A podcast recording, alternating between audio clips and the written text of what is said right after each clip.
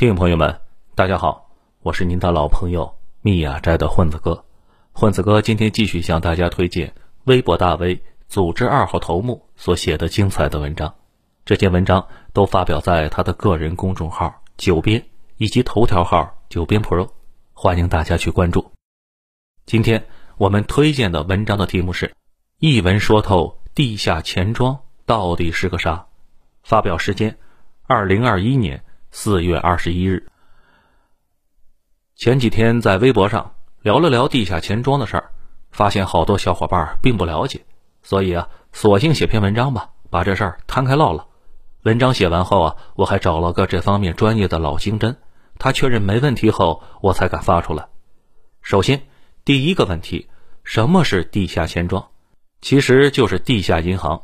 有些人手里有钱，想放贷，让钱生钱。但是没有银行资质，有些人呢，他需要钱，可是去银行贷款需要抵押，不是吗？所以他们愿意支付更多的利息，这下子供需双方就都有了，来几个中介，业务啊也就开展了。如果用一句话概括，那就是没有牌照的私人银行。事实上，只要有商业活动，稍微上点规模，就需要频繁的借贷。像西方的圣殿骑士团，后来的美第奇家族。近代以来的几大银行家族，其实都是这类型的机构，而且国家层面搞银行这事儿出现的非常晚，远远晚于私人银行。在我国，这玩意儿从古至今一直都有的。古代的地主们都是地方上的钱庄，他们一般在每年春天会放贷给农民，农民们去买种子、农具，等到秋收啊再还回来。当时的利息呢，动不动就百分之六十以上。王安石变法，国家给定了个比较低的利率，百分之二十。您听听，跟现在高利贷也没差别。如果碰上荒年了，还不上了，那就用土地和喜儿抵债呗。咱们经常说的古代土地兼并，大部分都是通过这种信贷方式来兼并的。到了现代，银行业属于国家经营的业务，私人是不能涉足的。不过一直以来有个法律困局，举个例子，大家就明白了。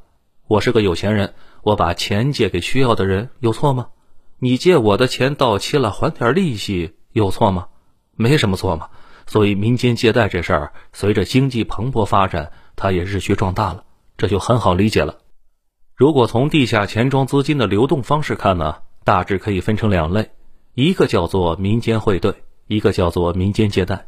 这两者的区别很简单，拿钱换钱，这叫汇兑，比如拿人民币换美元。这叫跨境汇兑，拿人民币换人民币呢，这叫洗钱，也叫境内换兑。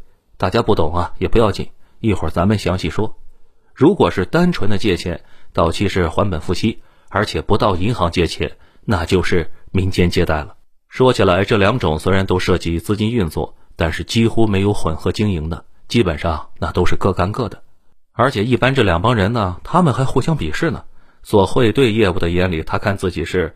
促进国内进出口行业发展，帮助企业参与国际竞争，弥补国家外汇管理不足，为人民币全球化出了一份力的青年才俊。而他们看借贷业务的，那就是这是一帮放高利贷的黑社会。而在借贷业务的眼里，那自己就是加强资金流动，盘活了闲散资金，帮助企业发展，快速解决企业需要的金融专业人士。而他们看做汇兑的，那都是这是洗黑钱的白手套啊。说到这儿，这第一个问题就来了：想做钱庄啊，手里总得有钱吧？那么他们的钱是哪来的？一般有两种，要么是自有的，要么是集资。这自有资金啊，也好理解，有人早年做生意赚到钱了，后来不干了，把工厂卖掉了，专心做钱生钱的业务。负责打理业务的往往也都是自家人，会计是妹夫，弟弟负责放款，还有几个村里五大三粗的侄子过来负责催贷。还有一种方式。也是最常见的，这资金来源就是集资了。这个我要重点讲一下。一般有个集资人，他出面向大家集资，他把钱集中以后再交给资金的持有人，集资人可以从中获得利差或者是提成。江浙、福建和潮汕那边一直有个传统，不是近几年形成的，而是几百年了。村里的人会把钱拿出来交给几个人出去各种搞，大家已经习惯了，不觉得这么搞有什么问题。这种操作听起来好像挺漏的，其实啊不漏。很多地下钱庄就是这种村内集资，一个村儿动不动几十亿的资金规模，在一九九四年的时候就出现过三十二亿的集资，现在规模更是大到了离谱。广东警方一次清理查获了两千三百亿，您没听错啊，就是两千三百亿。你们感受一下，这玩意儿很难说到底是好呢还是坏呢。首先，好处很明显啊，众所周知，现代企业都是负债经营嘛，需要钱的时候如果补不上，说不定就直接挂了。但是银行又往往不借钱给小企业，或者本来是贷款的，突然银根收紧了，不给贷了。这些小企业往往全靠企业之间的互相拆借，或者找这类民间机构借钱。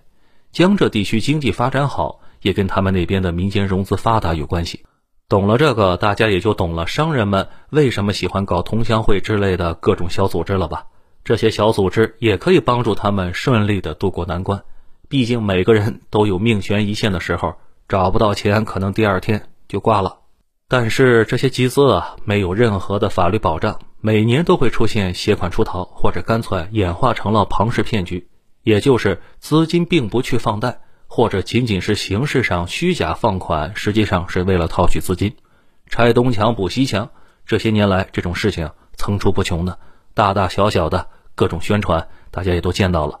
而这种骗局呢，有一个共同点，就是允诺的利息是慢慢走高的，到后期会飙升到不可思议的地步。一开始啊。可能是每个月百分之二到三的利息吧。后来因为需要的资金量越来越大，利息会逐渐走高的，甚至会走到最高百分之三十。这是月息啊，你没听错，月息。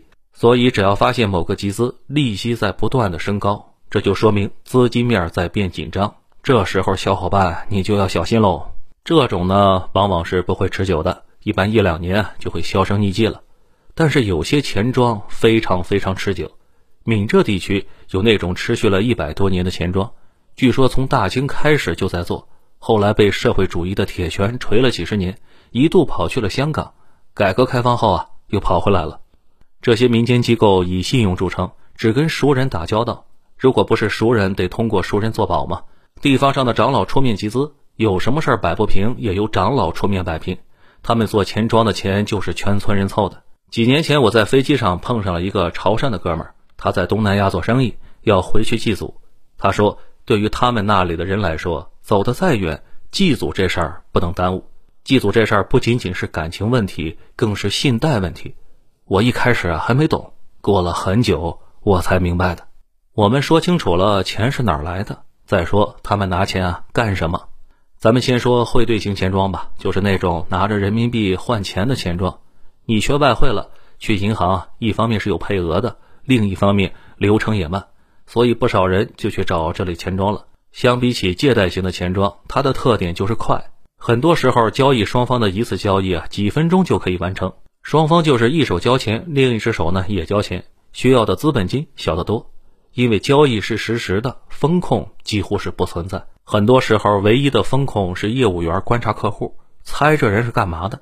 从行为言谈中分析客户会不会是犯罪分子。如果他们感觉这客户啊有问题，得加钱。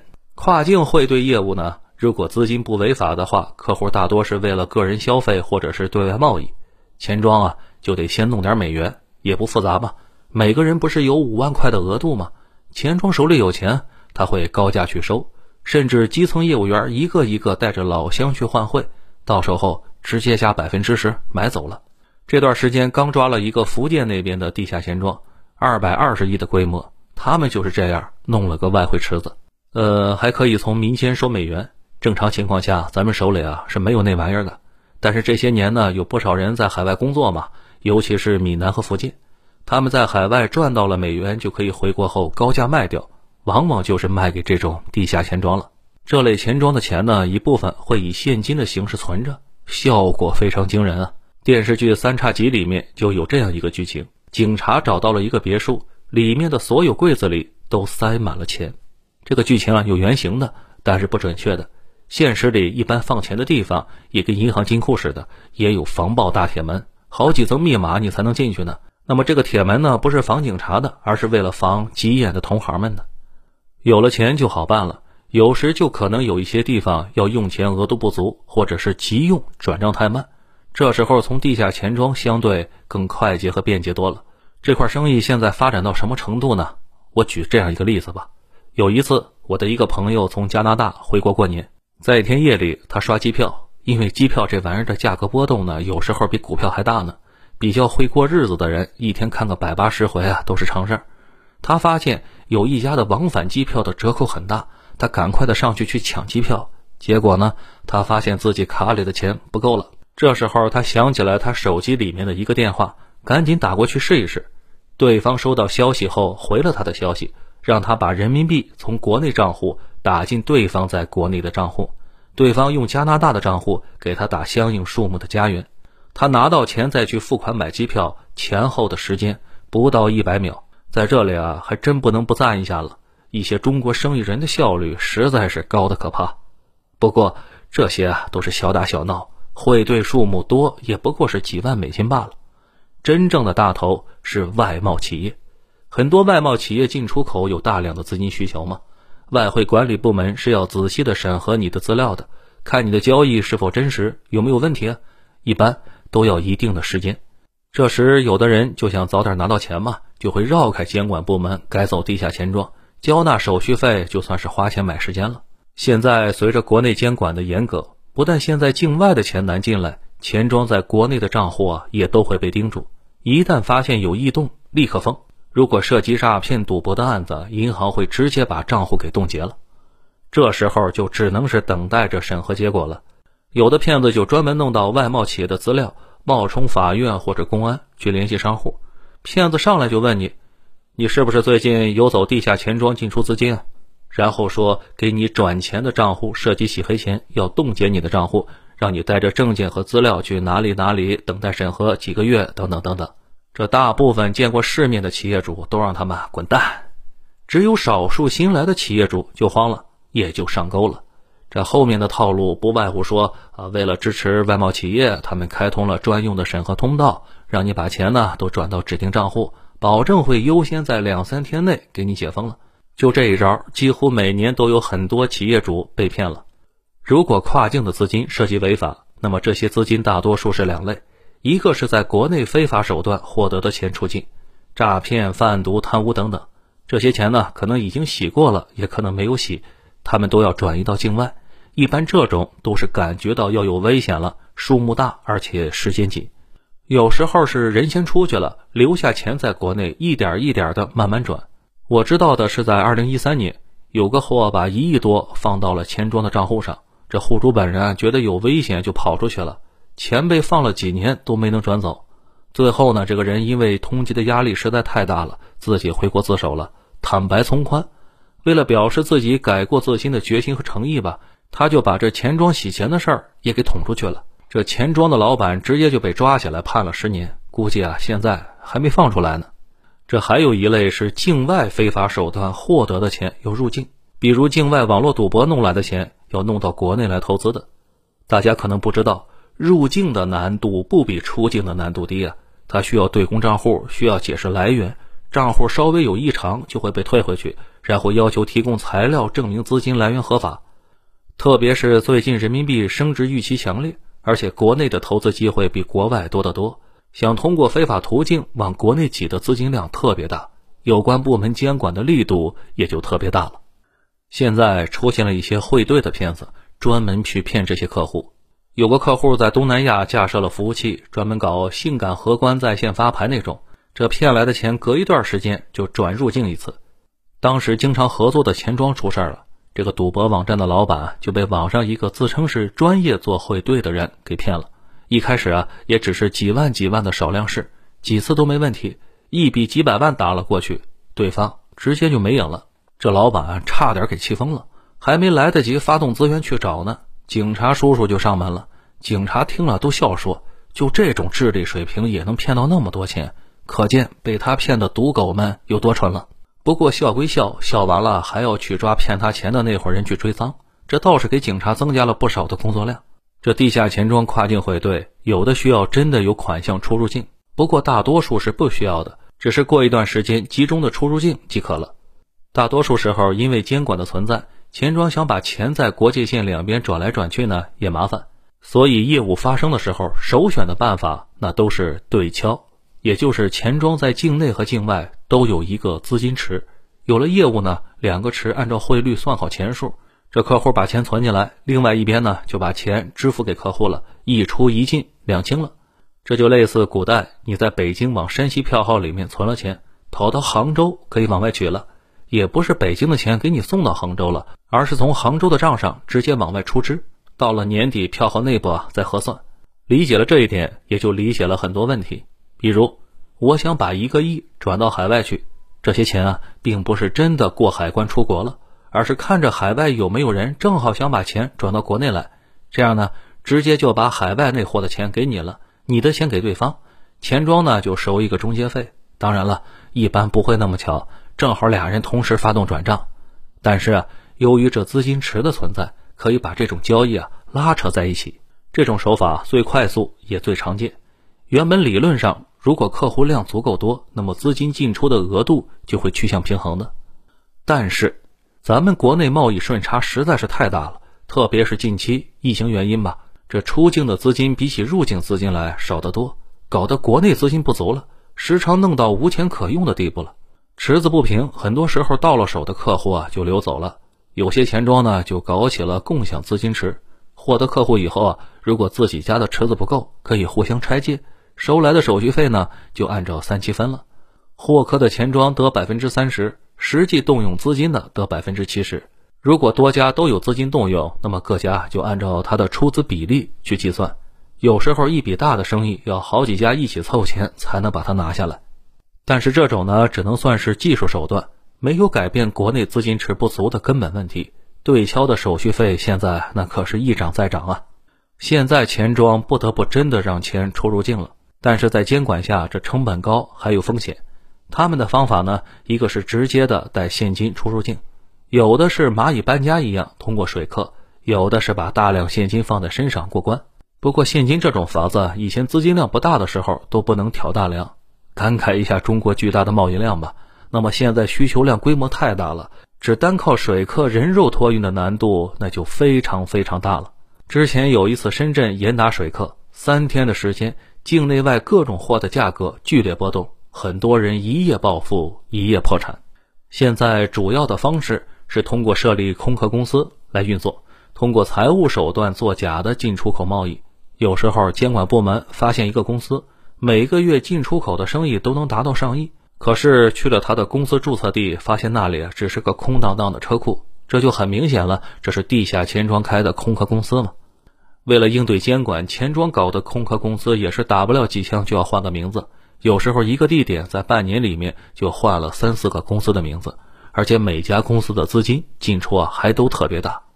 大家看出来了吧？这些犯罪行为越来越复杂。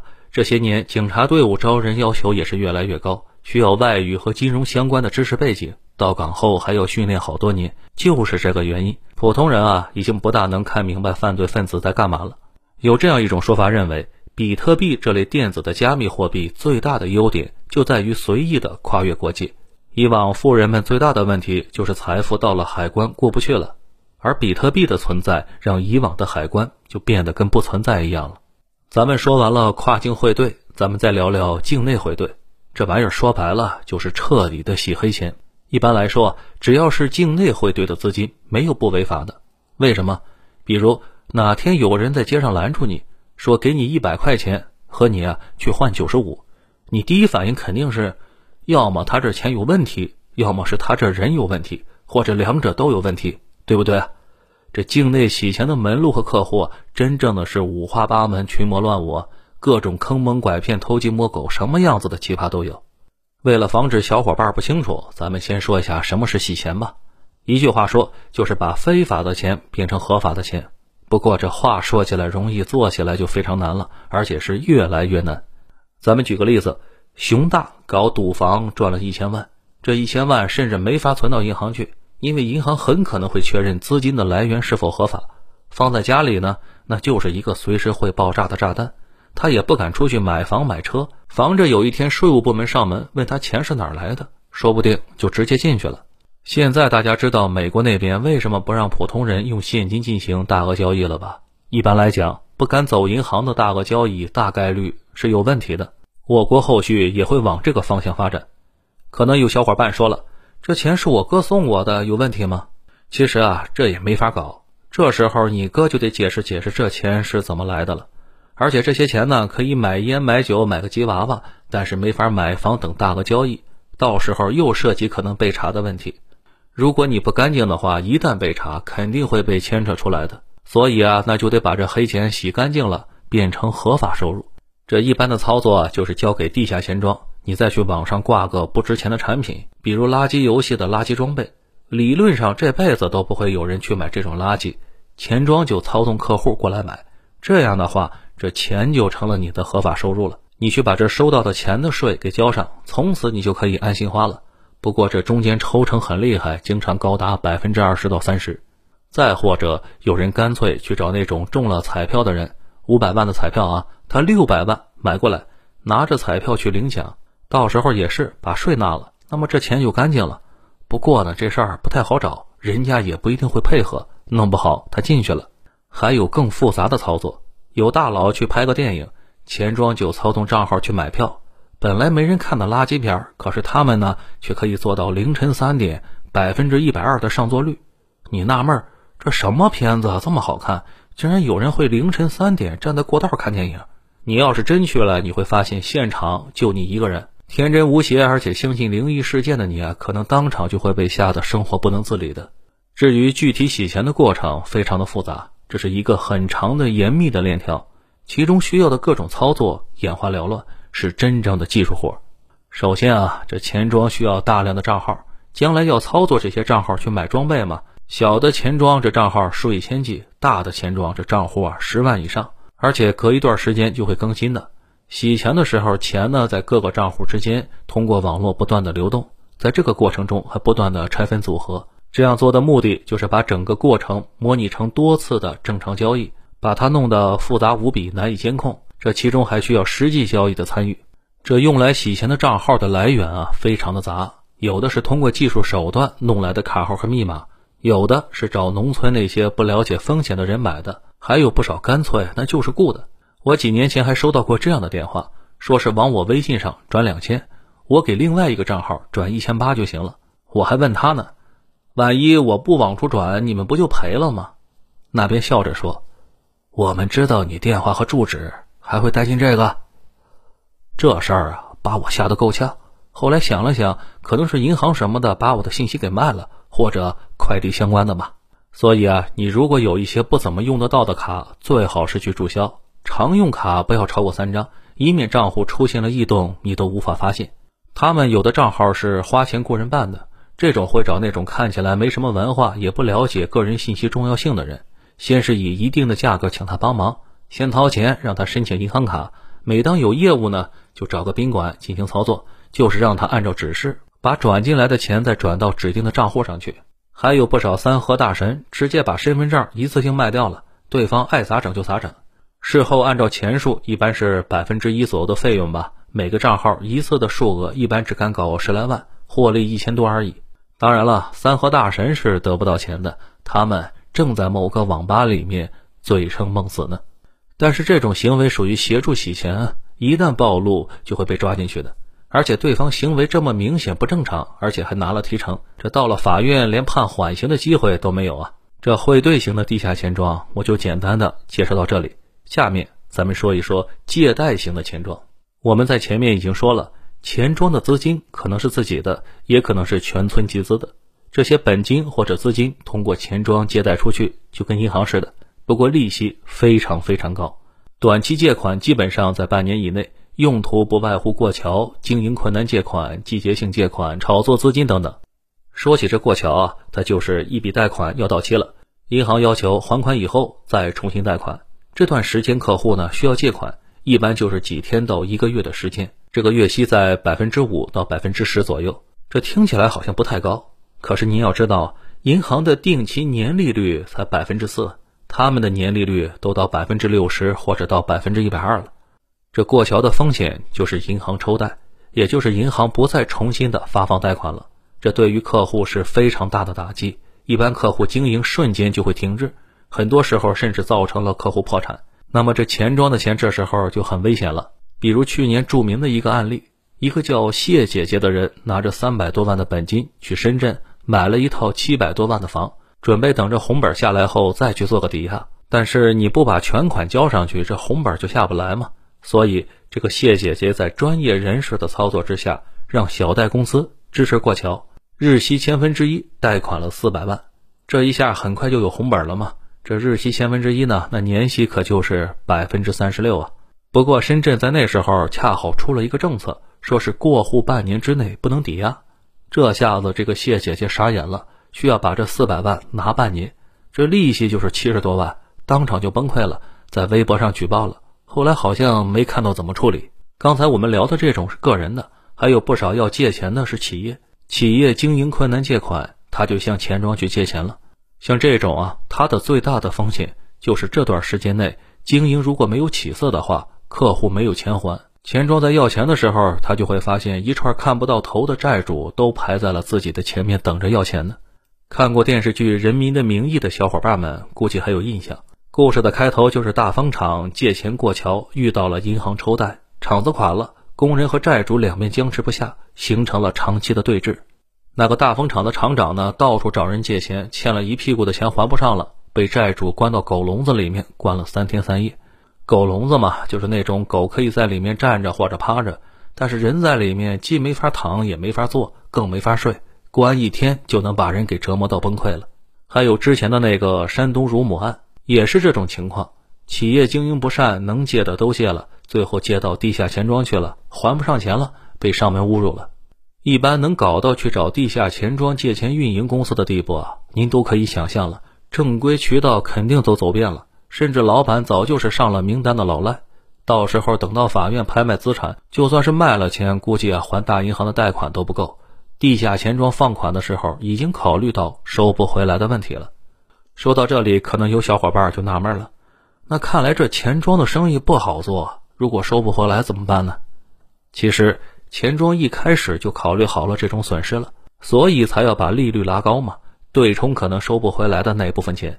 而且这类公司啊，大部分也都涉黑，毕竟但凡合同都涉及违约问题，违约了就得有个执行的问题。如果是正规的银行业务，那可以去申请法院裁决嘛，最后是警方强制执行，没收抵押品。大家在某宝上能看到那种法拍房，很多就是银行没收回去的。地下钱庄嘛，本来就不合法，所以呢，也就没有办法去报警了，只能是自己解决。具体怎么解决，大家想想也就明白了。肯定是不可能会请你去唱 KTV 的。咱们说了这么多，想必大家也都看出来了。只要是经济发展，地下钱庄就没法杜绝。而且现在的趋势是民间资金越来越多。据估计啊，整个的资金规模保守估计都有十到十五万亿。按照每年百分之六的增长，这些钱每年都能够产生上万亿的增量。而且这玩意儿成分复杂，有的纯粹就是蛀虫。比如不少钱庄专营换汇，顺便是伪造文件，帮企业骗取外贸补贴；还有那种专门的洗钱机构，也是一群随时会牢底坐穿的人。比较复杂的是那群放贷的，里面既有专门放高利贷的，也有为企业续命的那种。问题是他们俩之间呢，非常的难以界定。有的机构已经做得很大了，他不追求暴利，安全为主，可能只做合法业务。根除嘛，几乎是不可能的。因为只要是经济发展，就存在巨大的社会需求，自然就会催生出这类的业务。只是有时候比较泛滥，有时候赶上严打了又比较收敛罢了。所以只能说是以法律为准绳。大家平时啊也要提高警惕，避免自己陷入各种贷，或者是为了赚几个小钱卷入到洗钱的业务里，那是非常的得不偿失的。好了，这是一篇长文，感谢组织二号头目，我是您的老朋友。密雅斋的混子哥，如果你喜欢这个节目，请把它分享给您的朋友们。如果您能给这个专辑一个五星好评的话，那就是对作者和主播的最大的支持了。我们下期节目再会。